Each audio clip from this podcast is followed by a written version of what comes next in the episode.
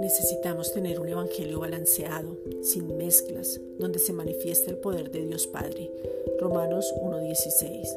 Saber quiénes somos, a quién le pertenecemos, tener claro el nuevo pacto, conocer la autoridad, no tener temor porque tu amor se nos manifiesta.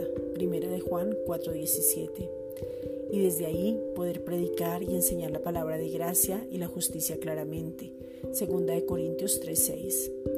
Te pedimos, Padre, en el nombre de Jesucristo, tener claridad del Evangelio y manifestar el poder de Dios. Romanos 1:17. Jesús nunca olvidó que era un hijo amado, nunca hizo nada por, por, su propia cuenta, no actuó por emociones. Por eso, hoy nos centramos en lo que somos. Tú eres nuestro Padre y somos tus hijos amados. Estamos como representantes en esta tierra.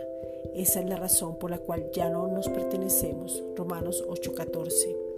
Fuimos hechos a tu imagen y semejanza. Tenemos tu misma naturaleza, tu mismo ADN y nos deleitamos en ti. Tenemos tu favor en todas las áreas de nuestras vidas. Reinamos en vida. Romanos 5:17. No hay ninguna condenación porque estamos en Cristo Jesús. Romanos 8:1. Hemos sido revestidos de tu gloria y hermosura y podemos entrar a tu presencia. Gálatas 3:27. En tu amor inagotable hemos recibido la justicia o sea, la rectitud.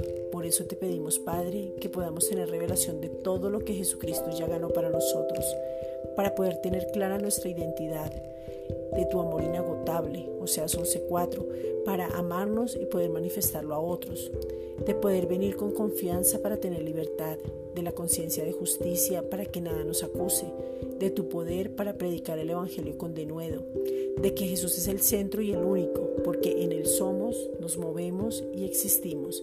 Hebreos 4:16. Gracias Padre.